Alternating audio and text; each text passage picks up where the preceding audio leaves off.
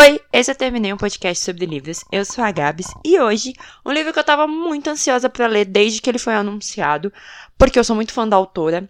Já fiz um podcast aqui com a Mona Lisa, um beijo pra Mona, sobre essa autora e foi super legal. Eu me apaixonei muito pelos livros dela.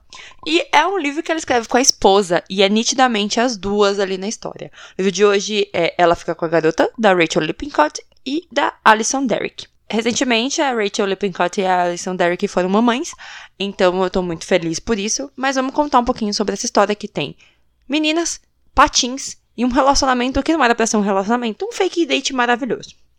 Alex tem problemas com a mãe alcoólatra e não consegue se abrir com ninguém. Sua namorada, Natalie, diz que ela será sempre sozinha. Até que ela conhece na faculdade a Molly, uma menina tímida que sempre foi apaixonada por Cora, mas não tem coragem de falar com ela. Alex decide ajudá-la e para provar para a namorada também que ela é alguém muito boa e que ela pode ter amigos e que ela não vai ficar sozinha. Mas acaba vendo que a Molly pode ser mais do que amiga dela. É muito engraçado o relacionamento dessas duas porque elas são muito diferentes. Elas são assumidamente LGBTs, a família sabe disso, então não tem esse drama de, ai, né, assim. Elas estão indo pra faculdade. Alex tem esse problema mesmo, ela é bem fechada, mas ela é muito bonita, então ela chama muita atenção, as pessoas querem estar perto dela. Mas é aquela pessoa que não sabe nem com quem ela dormiu na noite passada. Ela tem esse relacionamento com a Natalie e ela gosta muito da Natalie. A Natalie tem uma banda e tudo mais, tá fazendo turnê. A Natalie queria que ela largasse tudo para fazer turnê com ela, mas ela não quer isso porque ela quer ter uma vida diferente pra não ser igual a mãe, para não precisar depender de ninguém. Só que a Natalie se abre com ela, fala que ama, que quer que elas fiquem juntas. E aí ela não consegue falar nada, e aí rola uma treta, a Alex vai embora, vai pra faculdade, a Natalie vai pra turnê dela e fala, você vai ficar para sempre sozinha, você vai ficar igual a sua mãe, porque você não deixa ninguém chegar perto de você. Um, se você gosta de alguém, você não fala uma coisa dessa. Óbvio que no momento de tensão, no momento, né, de crise, você acaba falando alguma besteira e depois pede desculpa. Mas ela não pede desculpa em momento algum sobre isso. E a gente vê ali que rola né? Um probleminha ali de tipo, ah, eu acho que mando em você, você vai ser sempre minha e de mais ninguém, quero provar para todo mundo que você é meu capachinho, né? Enfim.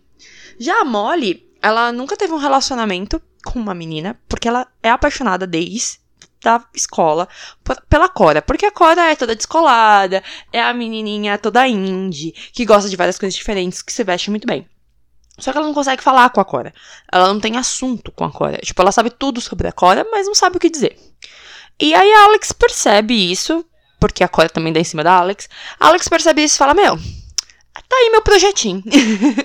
e aí ela começa a ensinar a Molly a cantar a menina, a levar para sair e tudo mais, só que elas começam a ter um date. E é muito legal ver o quanto elas vão crescendo e se descobrindo. Principalmente quando elas começam a descobrir sobre o que é o amor de verdade e sobre quem você é ou quem você quer ser. Porque elas ali entendem, em alguns momentos do livro, o quanto uma necessita da outra para se abrir, o quanto é difícil ter alguém para se abrir, é difícil se encontrar no mundo e ter o seu lugar. Tem todos aqueles estereótipos familiares, né? No caso da Alex, a mãe alcoólatra que sempre tá causando e tudo mais. No caso da Molly, a mãe que não aceita sua descendência por conta de todos os problemas, todos os problemas relacionados a racismo, a xenofobia que ela teve. Então, assim, tem essas diferenciações que é muito legal ver as duas começando a se abrir. Elas são seres completamente diferentes, mas elas são muito engraçadas, muito engraçadas. Então assim, é muito bom ler esse livro. Tem uns dates muito fofos. O date favorito é o do Patins, que é a cena do Patins que a gente fica esperando muito para acontecer e quando acontece você fica fofas, assim como a cena da biblioteca que quando acontece você fica fofas, que é a cena que tá no card que veio no livro. Mas como todo livro da Rachel Lippincott é lindo, tem uns momentos meio tristinhos, mas assim, é nitidamente as duas autoras. É nitidamente um pouco delas. A Rachel é mais extrovertida do que a Alison. A gente vê nos stories, a gente vê nas redes sociais. Mas elas se complementam de uma forma muito bonita.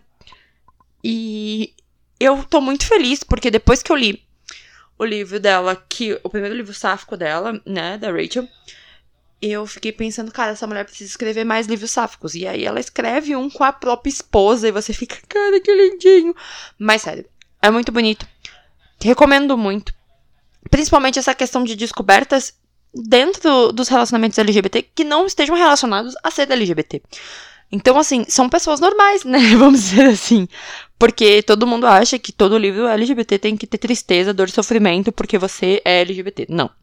E nesse livro, ninguém liga para isso, ninguém tá nem aí pra isso. A ideia é o que eu vou fazer na minha vida, quem eu vou ser, o que eu quero, com quem eu quero estar, como eu vou estar e o que me completa, o que me diz, quem eu sou como humano, como pessoa, qual vai ser meu futuro, com quem eu quero estar, quem eu amo.